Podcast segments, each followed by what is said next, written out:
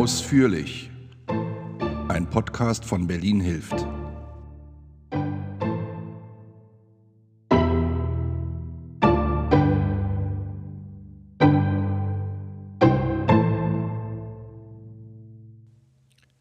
Herzlich willkommen zu unserem ersten Podcast. Wer sind wir? Einmal Christian Lüder von Berlin hilft. Und die freie Journalistin Lena Reiner. Wir machen also von Berlin hilft nun auch einen Podcast. Warum machen wir das? Wir denken, dass wir mehr Zeit und mehr Raum haben, in einem Podcast Themen in Tiefe und Detaillierung darzustellen, als dies möglich ist, wenn wir es schriftlich machen. Außerdem mag es ja auch Menschen geben, die vielleicht lieber etwas hören, als es zu lesen. Einen festen Rhythmus oder einen bestimmten Wochentag, zu dem wir etwas veröffentlichen, wird es so nicht geben. Wir haben vor, Schwerpunkte zu setzen und diese Schwerpunkte auch ausführlich und in Tiefe zu beleuchten. Und daneben wird es sicherlich auch kurze Folgen geben, die vielleicht eher newsletterartig bestimmte neue Informationen vermitteln werden. Unser erster großer Schwerpunkt ist Afghanistan. Ziemlich genau vor einem Jahr erfolgte der Einmarsch der Taliban in Kabul und der Fall des kompletten Landes an die Taliban nach 20 Jahren internationalem Militäreinsatz unter Beteiligung der deutschen Bundeswehr. In den letzten Monaten ist Afghanistan etwas aus dem Blickpunkt gerückt, weil mit der Ukraine-Krise und dem Krieg in der Ukraine seit Ende Februar andere Themen die Schlagzeilen beherrschten. So ähnlich war es allerdings seit Mitte August 2021 bis circa Februar 2022, denn dort war Afghanistan in Deutschland das beherrschende Thema, wenn es um Flucht, Asyl und Migration ging. Inzwischen zwar etwas besser bekannt, aber viele Dinge sind auch noch lange nicht erledigt oder abgeschlossen. Inzwischen gibt es einen Untersuchungsausschuss, der die Modalitäten und die Situationen rund um den Abzug und auch die Fehleinschätzungen zur Lage in Afghanistan besser beleuchten soll und daraus vielleicht Schlüsse für die Zukunft finden wird.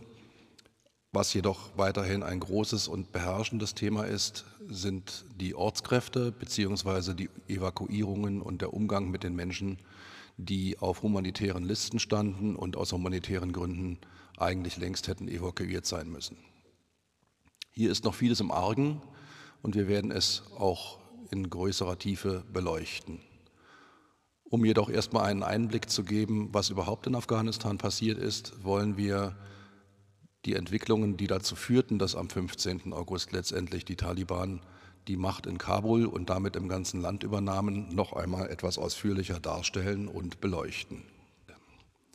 Im zweiten Teil werden wir uns damit beschäftigen, wie aktuell und auch in der Vergangenheit mit Ortskräften bzw. Menschen, die für NGOs in Afghanistan gearbeitet haben, umgegangen wurde und wird. Und was ist eigentlich aus Mitarbeitern von NGOs geworden oder Frauenrechtlerinnen, Anwältinnen, Journalistinnen, Künstlerinnen und so weiter? Also Menschen, die per se bedroht waren und bedroht sind, von denen viele beim Auswärtigen Amt oder beim Bundesinnenministerium auf irgendwelchen Listen standen und stehen, von denen keiner so hundertprozentig weiß, wie viele Zehntausend Menschen es eigentlich waren und was aus ihnen und den Schicksalen auf den Listen eigentlich real geworden ist. Wir werden uns auch um das Bundesaufnahmeprogramm kümmern, das seit Dezember 2021 im Koalitionsvertrag steht und bisher aber noch nicht hundertprozentig umgesetzt, sondern nur in Grundzügen im Juni 2022 bekannt geworden. Wie ist dazu eigentlich der Stand? Wie geht es weiter? Was ist mit der humanitären Aufnahme? Wie kommen Menschen eigentlich aus dem Land Afghanistan in Nachbarländer und wie kommen sie von dort aus nach Deutschland? Alles Themen, die im zweiten Teil beleuchtet werden. Im dritten Teil wird es dann vorrangig darum gehen, wie sieht eigentlich die Situation im Land eigentlich aktuell aus? Was ist nach ungefähr einem Jahr eigentlich äh, genau passiert? Was hat sich verändert? Wie ist die Lebenssituation vor Ort? Und wie ist die Stimmung im Land? Insofern ist es auch gut, dass wir Lena mit im Team haben, weil Lena jetzt gerade erst im Juli 2022 zuletzt in Afghanistan war und ziemlich genau ein Jahr davor, also im Juli 2021, kurz vor der Evakuierung ebenfalls in Afghanistan war. So, nach Vorstellung und Einleitung und Ausblick, nun also viel Spaß mit unserem ersten Teil. Die Vorgeschichte des ganzen ähm, letztlichen Evakuierungschaos beginnt in den USA mit Trumps Wahlkampf oder eigentlich schon davor, vor seiner Wiederwahl im Jahr 2019. Da hatte der amerikanische Präsident die tolle Idee, Friedensgespräche mit den Taliban zu führen. Bilateral, ohne die afghanische Regierung. Ein erster Termin war im September 2019 angedacht. Nach einem Anschlag in Kabul hat er dann aber das Treffen platzen lassen, was zum einen bei den Taliban für Unmut gesorgt hat. Sie haben den weiteren Tod von Amerikanern angekündigt. Und zum anderen gab es aber auch Beobachter, unter anderem auch Reuters, die das Fazit gezogen haben, dass solche Friedensgespräche ohne die Einbindung der afghanischen Regierung sowieso nicht zu einem echten Frieden hätten führen können. Allerdings hat Trump diesen Plan dann weiterverfolgt und schließlich im Dezember 2019 die Friedensgespräche dann tatsächlich aufgenommen. Allerdings nicht wie ursprünglich geplant ähm, in den USA, sondern in Doha in Katar, was bis heute eigentlich der Hauptort ist, an dem Gespräche und Verhandlungen mit den Taliban geführt werden von internationalen Parteien. The Taliban wants to make a deal. We'll see if they want to make a deal. It's got to be a real deal, but we'll see. Das Ganze hat dann zu einem Abkommen mit den Taliban geführt, Ende Februar 2020. Und mit der Vereinbarung, dass die USA ihre Truppen abziehen aus Afghanistan in mehreren Schritten und bis circa Ende April 2021 war am Anfang geplant, die Truppen dann abzuziehen. Im Gegenzug haben sich die Taliban unter anderem verpflichtet, keine terroristischen Gruppen zu unterstützen und Friedensverhandlungen mit der afghanischen Regierung zu führen, was natürlich ein interessanter Ansatz war, da die afghanische Regierung ja gar nicht wirklich einbezogen war. Also es wurde letztlich von den USA über die afghanische Regierung verhandelt mit den Taliban und auch eine weitere Vereinbarung getroffen, nämlich einen Gefangenenaustausch von 5000 Taliban gegen 1000 Amerikaner. Und auch diesen Gefangenenaustausch musste dann letztlich die afghanische Regierung ausführen, obwohl die USA die Verhandlungen dazu geführt hat das hat eben ja auch unter anderem zu dem geführt, was wir dann heute sehen, dass hier Gespräche geführt wurden, ohne alle Parteien, die eigentlich beteiligt werden hätten sollen, einzubeziehen. Und es gab auch immer wieder Unterbrechungen von diesen Friedensgesprächen, weil zum Beispiel die Forderung gestellt wurde von der afghanischen Regierung, dass die Taliban nicht freigelassen werden, sich dann nicht an weiteren Kämpfen beteiligen. Allerdings war diese Bedingung in der Verhandlung mit den USA nicht vorgesehen gewesen und deswegen haben sich dann wieder die Taliban geweigert, diese Bedingung auch zu erfüllen.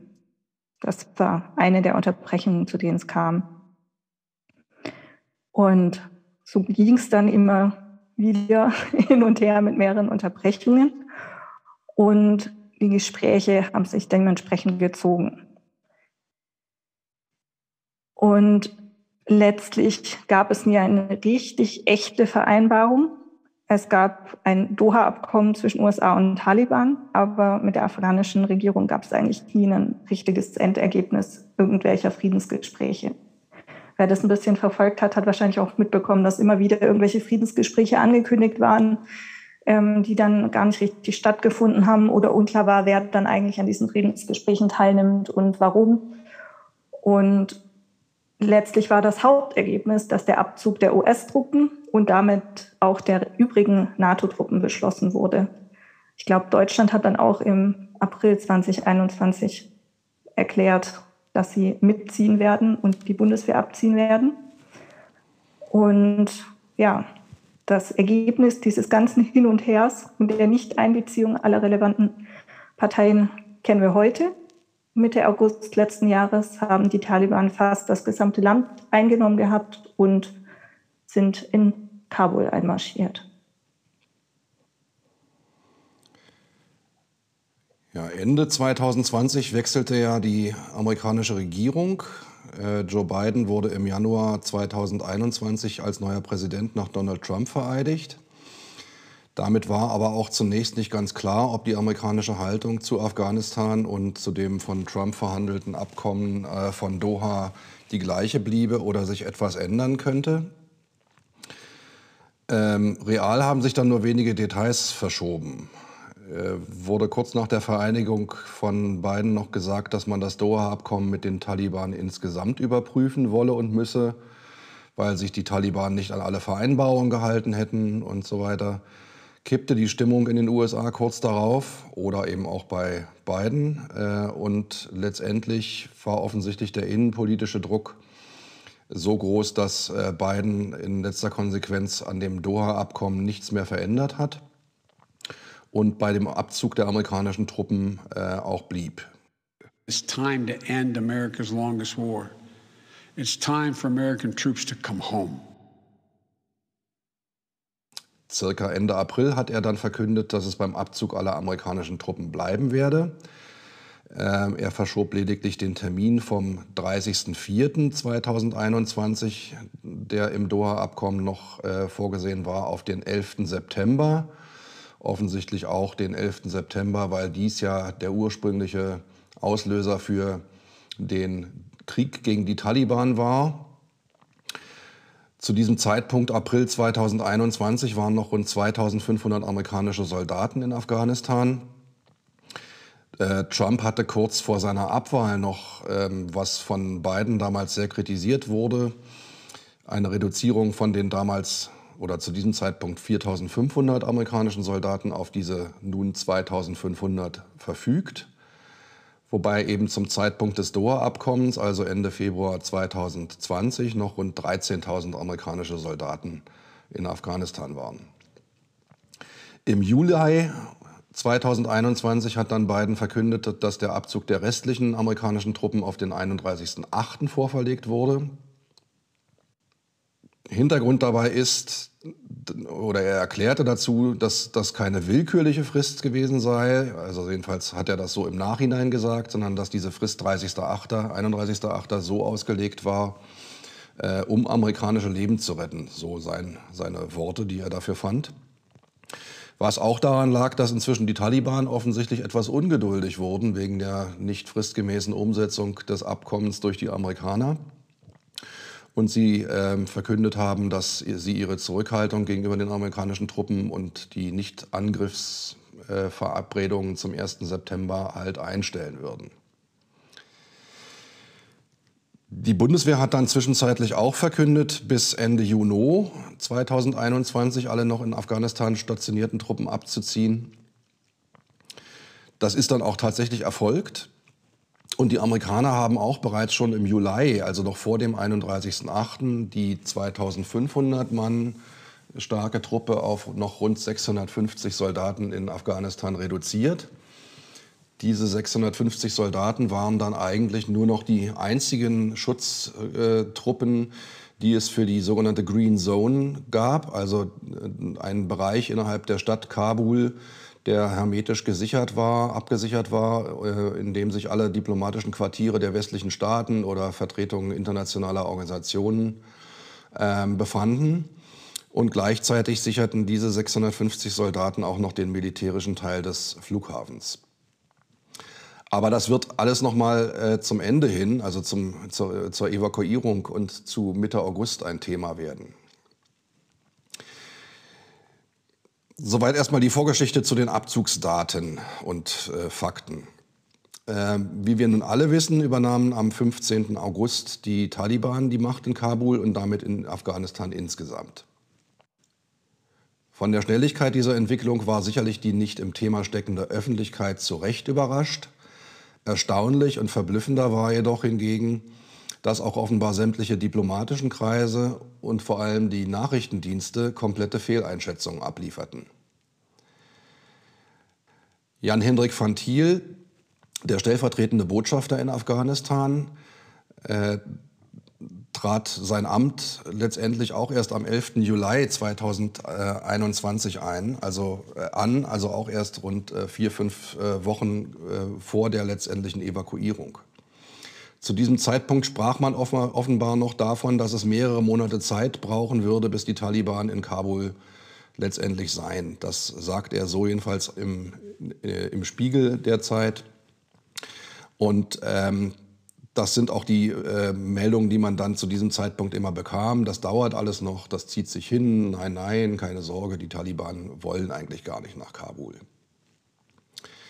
Äh, Anfang August hatte sich diese Zeit, es sind aber mehrere Monate schon reduziert auf wenige Wochen.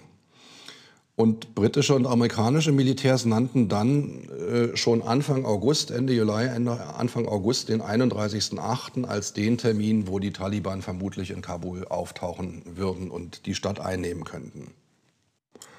Insofern hat Van Thiel am 11. August auch nach Berlin gemeldet, dass die Amerikaner bereits in großen Zahlen ausreisen und am 25.08. der letzte Flieger der Amerikaner das Land verlassen werde. Zu diesem Zeitpunkt sagte der BND noch am 13. August, Taliban-Führung hat kein Interesse an militärischer Einnahme Kabuls, Übernahme Kabuls vor dem 11. September eher unwahrscheinlich. All diese Fakten und Aussagen sind gut nachlesbar im Spiegel oder auch in der aktuellen ARD-Reportage Der Fall von Kabul. Auch der amerikanische Geheimdienst ist trotz aller klaren Erkenntnisse vor Ort noch am 10. August der Meinung, dass der Zusammenbruch in 30 bis 90 Tagen erfolgen könnte. Das berichtet die Washington Post. Im Juni hatte der US-Geheimdienst die Lage noch so eingeschätzt, dass Kabul in einem Zeitraum von sechs bis zwölf Monaten nach dem Abzug des US-Militärs unter Kontrolle der Taliban geraten könnte. So wurden also aus sechs bis zwölf Monaten im Grunde noch wenige Tage. Es ist also insofern schon länger keine Frage mehr, ob die Taliban die Kontrolle im ganzen Land übernehmen würden. Darüber bestand Einigkeit. Es war eigentlich nur noch eine Frage des Zeitpunktes, also des Wann. Und das ist insofern erstaunlich, weil letztendlich ein 20-jähriger Einsatz internationaler Truppen mit einem finanziellen Aufwand der USA alleine von den USA in Höhe von rund 800 Milliarden Dollar in diesen 20 Jahren und rund 20 Milliarden Euro für Deutschland äh, plus diverse Entwicklungshilfe und internationale ähm, Mittel, die noch bereitgestellt wurden, letztendlich ein vorsichtig formuliert bescheidenes Ergebnis sind, äh, wenn letztendlich keine einzige in diesen 20 Jahren errungene demokratische oder zivilgesellschaftliche Veränderung heute noch davon übrig ist. Und insofern fragen sich auch Bundeswehrsoldaten natürlich, ob es das so wert war. Sie fragen sich auch, warum und wofür sind dann 59 Menschen im Einsatz gestorben? Was hatte dieser Einsatz letztendlich für einen Erfolg? Daneben sind auch Hunderte von Soldatinnen äh, traumatisiert aus den Einsätzen zurückgekehrt. Äh, das ist noch ein ganz anderes, separates Thema, weil letztendlich auch da viel Kritik am Umgang der Bundeswehr bzw. der Bundesrepublik Deutschland mit traumatisierten äh, Soldatinnen, die aus Kampfeinsätzen zurückkommen, ähm, schon lange, lange verbunden ist.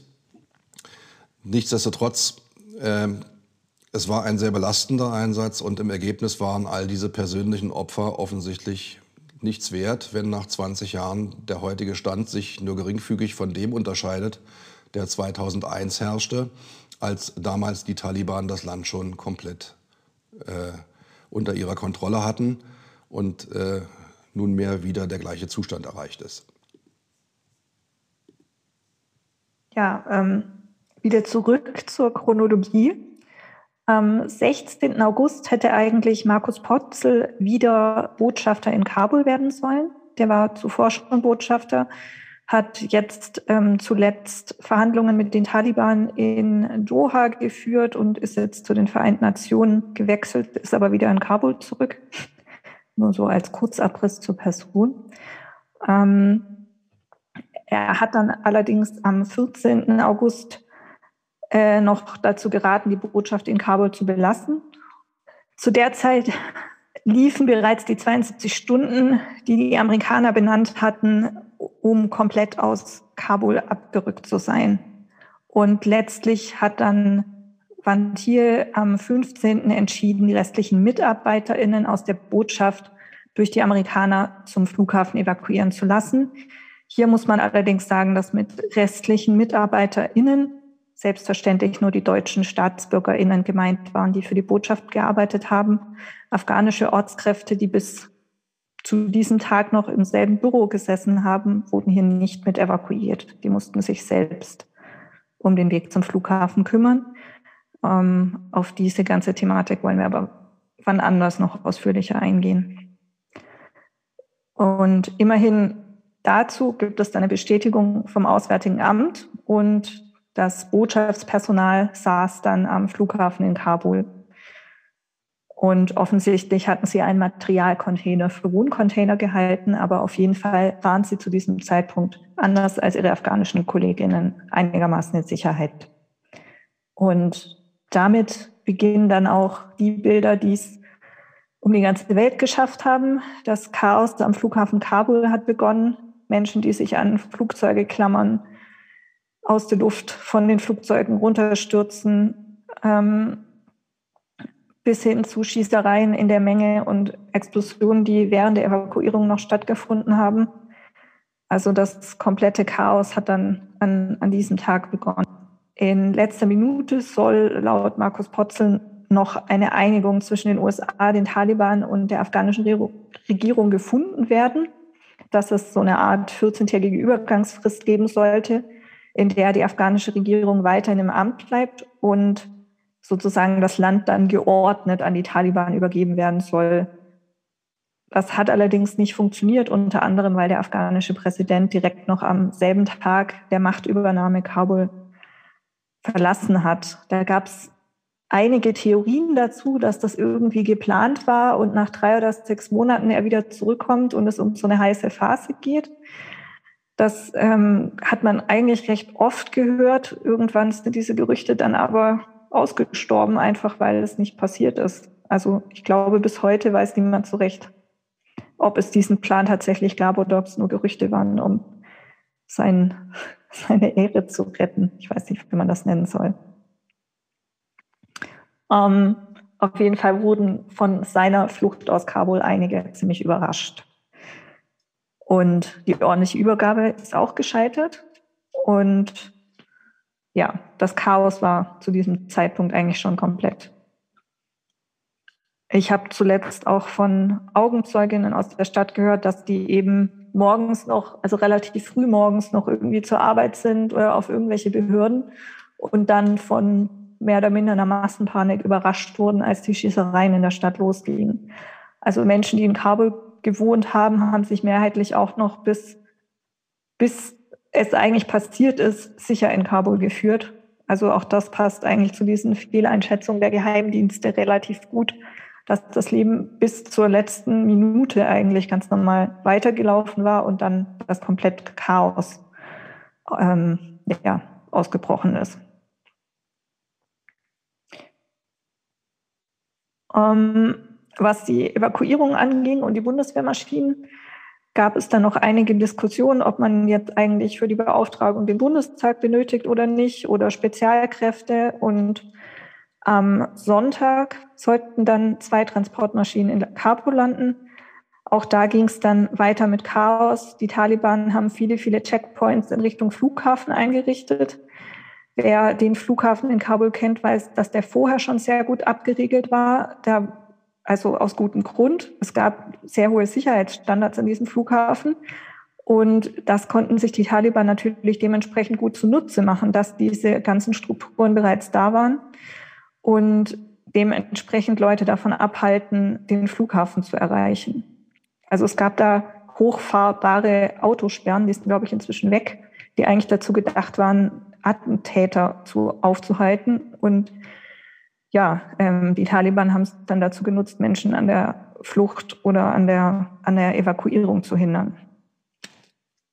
Und eine weitere Schwierigkeit war, dass man natürlich eigentlich Unterlagen dabei haben musste, um zu belegen, dass man evakuierungsberechtigt ist und gleichzeitig diese Unterlagen einen dann zusätzlich gefährdet haben, wenn man in so eine Taliban-Sperre gekommen ist und die die Unterlagen gesehen haben.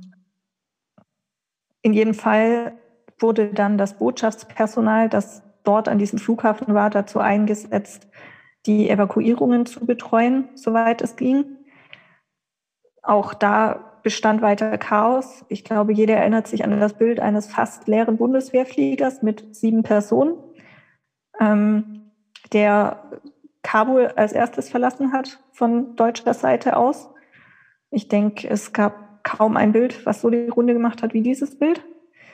Und ich weiß von jemandem, der dies in diesem Flieger saß, dass er noch versucht hat, den Flug aufzuhalten, weil er meinte, es sind Leute in der Nähe, die dringend mitwollen. Also es war auch seitens der Menschen, die in diesem Flieger saßen, für die war es absolut unverständlich, dass sie nur zu siebt geblieben sind, weil einfach Menschen in der Nähe waren, die dringend raus mussten. Also auch da gibt es einige ungeklärte Fragen, warum das da so gelaufen ist, wie es gelaufen ist. Ein Teil war natürlich, dass ähm, die Taliban die Evakuierungen auch blockiert haben oder versucht haben zu blockieren. Unklar war auch, ist, glaube ich, bis heute, wie viele Menschen eigentlich evakuiert werden müssten. Es gab dieses kuriose Datum vom 31. August, an dem einfach aus heiterem Himmel die Evakuierungslisten geschlossen wurden zunächst. Zumindest die Listen für nicht direkte Ortskräfte. Ähm, wer in dieser Zeit irgendwas eingereicht hat, weiß, wie chaotisch es war, auch mit Kontaktdaten. In jedem Fall ähm, standen auf den Listen circa 13.000 Menschen äh, mit Stand Ende August. Und es war da schon klar, dass die nicht evakuiert werden könnten innerhalb der Frist. Und hinzu kam, dass durch diese bereits erwähnte Explosion oder zumindest mit Begründung dieser Explosion dann der Evakuierungseinsatz vorzeitig abgebrochen wurde, weil es hieß, dass ein weiterer Anschlag kommen könnte. Und in jedem Fall wurden deswegen noch weniger Menschen evakuiert, als eventuell hätten evakuiert werden können, wenn eben bis zum letzten Tag evakuiert worden wäre. Außerdem gab es auch da einige ungeklärte Fragen. Wer ist überhaupt eine Ortskraft? Wer wird evakuiert? Welche Fristen werden eingehalten? Es gab ursprünglich eine Frist, dass nur wer in den zurückliegenden zwei Jahren beschäftigt war, für Deutschland evakuiert werden sollte. Dann wurde die Frist geändert auf 2013. Also es wurde die ganze Zeit verhandelt, wer ist jetzt eigentlich evakuierungsberechtigt, direkt beschäftigt, nicht direkt beschäftigt. Zusätzlich gab es irgendwelche Menschenrechtslisten. Deutschland hat Einzelfälle geprüft, was auch zu weiterem Chaos geführt hat. Ähm, die USA haben in einem Zeitraum, in dem die Bundeswehr etwas mehr als 5000 Menschen evakuiert hat, mehr als 110.000 Menschen evakuiert, wobei man jetzt im Rückblick heute auch sagen muss, dass die Menschen zwar aus dem Land ausgeflogen wurden, aber nicht unbedingt in Sicherheit gebracht wurden. Ein paar sind in der Ukraine gelandet, andere hängen bis heute irgendwo in Katar oder irgendwelchen anderen Ländern fest. Also die Zahlen kann man dann auch nicht ganz so direkt vergleichen, weil Deutschland zumindest die Menschen, die sie dann tatsächlich evakuiert haben, in Deutschland noch aufgenommen haben und die hier einen relativ guten Aufenthaltstitel haben, ohne in ein Asylverfahren zu müssen. Es gibt nach wie vor viele, viele, viele offene Fragen. Momentan läuft ja auch ein Untersuchungsausschuss zu dem Ganzen. Ähm, das Spannende, was ich zuletzt eben erfahren habe, waren unter anderem Augenzeugen, die gesagt haben, sie durften nicht kämpfen an den Militärstützpunkten, was vielleicht erklären konnte, warum die Taliban so schnell das Land übernehmen konnten. Woran ich mich noch gut erinnere, als ich vor etwas mehr als einem Jahr in Kabul saß, wurde mir von einem sehr relativ hohen Militärkontakt gesagt, ich solle bis 10., 12. Juli das Land verlassen, dann würde es nämlich echt heikel werden. Und der wollte es aber nicht begründen. Also es gibt oder es gab Leute, die, glaube ich, etwas realistischer waren mit der Einschätzung, was Kabul anging oder zumindest was das übrige Land anging.